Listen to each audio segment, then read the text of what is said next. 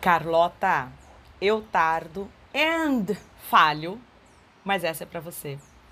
Obrigada pelo comentário sobre crianças limitantes. Espero que a resposta te ajude e a todas as ouvintes que hoje em dia, de tanto ouvir os colegas coaches falarem, já até sabem o que é criança limitante e sabem que elas atrapalham muito. Mas saber não é fazer, né, meu povo? Então, vamos treinar a construção de crenças fortalecedoras? Que isso sim é que faz a diferença?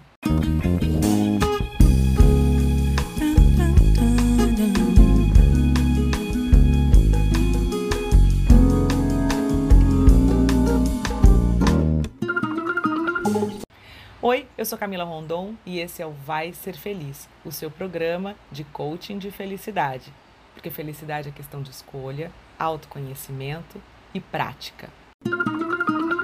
Gente, antes de começar, deixa eu só avisar que estou no meio do mato gravando, então assim, barulhos de água do rio, barulhos de passarinho. Aproveitem.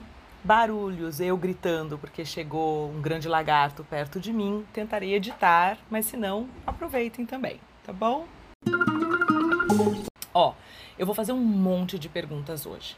Então, pause sempre que precisar e anote as suas reflexões. Vamos lá. Nem vou perder muito tempo conceituando. Uma crença limitante é um pensamento, uma interpretação, uma perspectiva, um modo de ver que te limita, tá? Dá uma olhada aí na sua vida. Pensa no quanto que você está satisfeita com a sua vida hoje. Passa por trabalho, recurso financeiro, desenvolvimento intelectual, propósito. Passa por saúde emocional, saúde física, relacionamentos com amigos, amores, família. Passa pela sua relação com você mesma, Passa por lazer, hobbies, diversão, por espiritualidade. E agora me conta. Quando você foi passeando aí pelas áreas da vida, alguma despertou algum incômodo mais forte? Qual? Me dê uma nota de 0 a 10 para o nível de satisfação com essa área aí que despertou esse incômodo maior. E aí me conta objetivamente ou seja, quero fatos e apenas fatos. Talvez imagens, mas eu quero só os fatos. Quais são os desafios que você vem enfrentando nessa área da vida e que você quer mudar ou melhorar? E agora sim, eu quero a sua opinião. Quais são as suas percepções sobre esse desafio? Por que, que você acha que você está vivendo isso? Quais emoções aparecem ao pensar sobre essa questão? Por que, que você acha que isso é um problema? E aí, pensa aí, o que, que te faria hoje dar nota 10 para essa área? O que, que teria que acontecer ou existir? Qual que seria uma situação que você, uma condição que você consideraria satisfatória nessa área específica aí que você identificou o incômodo maior. Me conta o que, que teria que acontecer, o que, que faria você dar nota 10, ou seja, uma situação ideal, né? E aí me responde, por que, que você acha que você não tem isso que você considera nota 10, que você considera mais satisfatório do que o que você tem hoje. E aí, se você não está anotando ainda, essa resposta especificamente eu recomendo que você escreva, tá? Escreva quantos motivos forem, mas escreva. Por quais motivos você acha que não tem ou não é hoje o que você gostaria de ter ou ser nessa área específica que você escolheu. O que, que você acredita que está te impedindo? Anotou? Eu nem li, hein? E eu aposto que a maioria é crença limitante. Ou elas são coisas que aconteceram com você um dia e por causa dessa sua experiência você tomou como verdade absoluta. Ou são coisas que você viu acontecer na sua família e talvez até por lealdade, né, uma lealdade inconsciente aí, você assumiu como verdade absoluta. Ou são coisas que você ouviu na escola quando criança, ou que você viu numa novela, num filme, num livro, ou são valores da nossa sociedade, né, do, do nosso contexto social, cultural. São ideias que você assumiu como verdades incontestáveis. Mas elas são? São realmente incontestáveis? É realista da sua parte pensar que são incontestáveis? O que te faz pensar que elas são verdades absolutas? Quais são as lembranças que você tem relacionadas a essa questão? Você conhece alguém, ou próximo, ou por meio de mídias você conhece alguma história de alguém que tem ou é isso que você gostaria de ter ou ser? Você conhece alguma história ou alguém que demonstre outra possibilidade, por exemplo, de que é possível ultrapassar essa barreira aí que te impede? Ou seja, há alguma evidência de que a sua verdade talvez não seja tão verdade absoluta assim? Se nada veio à mente, faça uma busca deixa eu buscar aqui histórias de pessoas que têm esse mesmo problema que eu e se tem história de pessoa que já superou isso, deixa eu perguntar para as minhas amigas, deixa eu olhar pra, na minha família. Pergunta, faz uma busca. Quando eu achava que esporte não era para mim, eu tinha 38 anos, queria fazer uma prova de triatlo e eu achava que não era para mim e eu fui contestar isso e eu busquei e eu achei várias triatletas com 40 anos, com 60 anos, sabe? Então, questiona, vai atrás de outras possibilidades.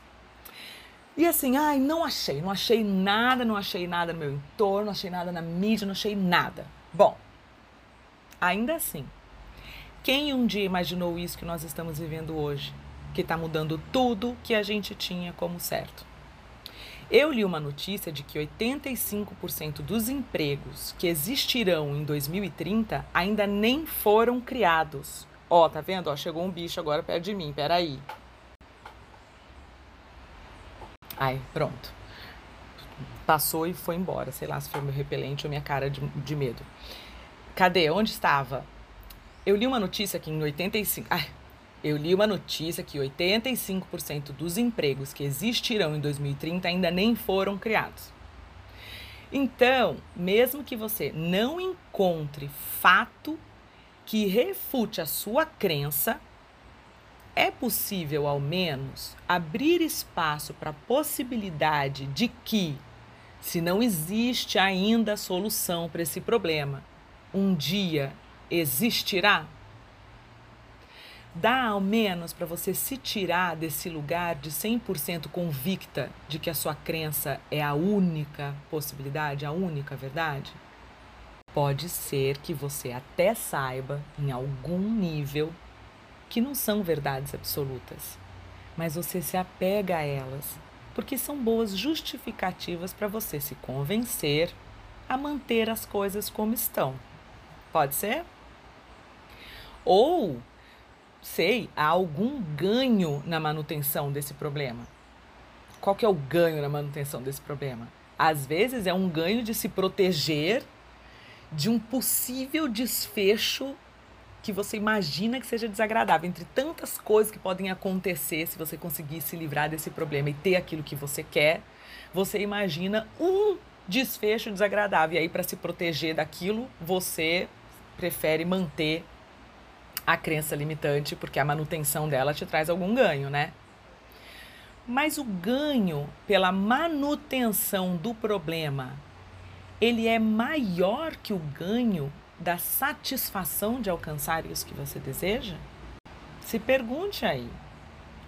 O quanto ter essa crença contribui para você alcançar as coisas que você deseja para sua vida?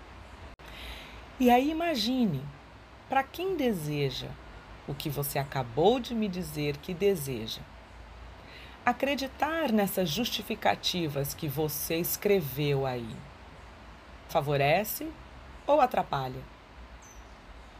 Para quem deseja o que você deseja, qual seria uma crença ou crenças mais interessantes de se cultivar?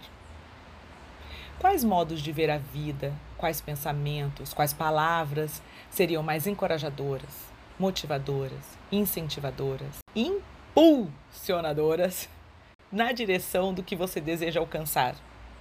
Anote essas respostas. Por óbvia definição, elas são as crenças fortalecedoras. São essas que você deve treinar. Como? Repetindo como mantras para que as mensagens sejam internalizadas.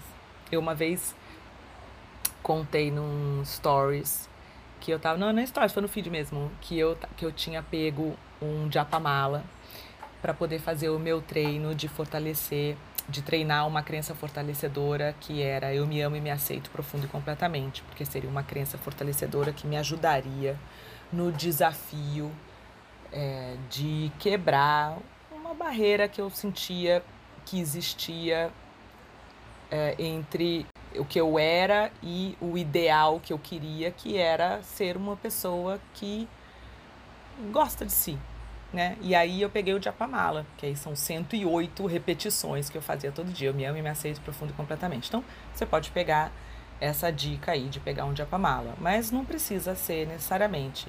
Repita todos os dias essas, essas crenças fortalecedoras para que essas mensagens sejam internalizadas, né? Se por condicionamento as limitantes vierem, usa a técnica da voz crítica que eu já ensinei, acho que foi o primeiro vídeo do Vai Ser Feliz lá em 1900, olha eu, lá em 2018 é, usa a técnica da voz crítica, que é, resumidamente, interrompe imediatamente o fluxo de pensamentos críticos e desencorajadores. Oh, gente! E desencorajadores. E repita as crenças fortalecedoras no lugar. Mas aí, vamos além?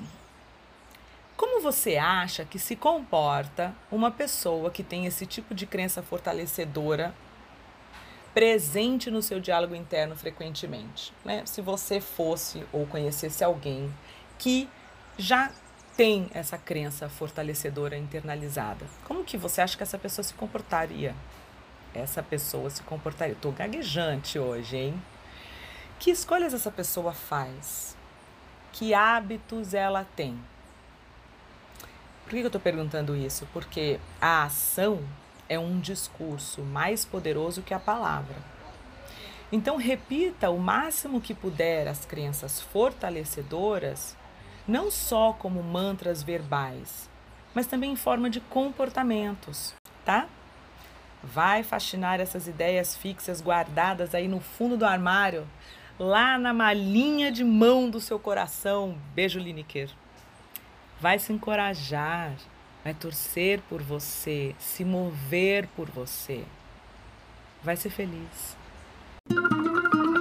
Eu fiquei aqui pensando que seria bem legal se eu pudesse ter conduzido aqui uma sessão de crenças limitantes com algumas pessoas, mesmo que anonimamente, para uma poder ouvir a outra, sabe? Ninguém ficar se achando maluca sozinha. O que, que vocês acham, hein? Vocês curtiriam a ideia? Alguém seria voluntário? Alguém se voluntariam em volunt... Ah, eu não vou nem tentar fazer esse verbo. Alguém gostaria de ser voluntária? Me conta. Lá no site do vaiserfeliz.com.br tem o meu WhatsApp, quem quiser ser voluntária para gravar anonimamente algumas sessões para eu trazer aqui para o podcast, me procura, eu vou adorar. Agora sim, enfim, beijo, vai ser feliz.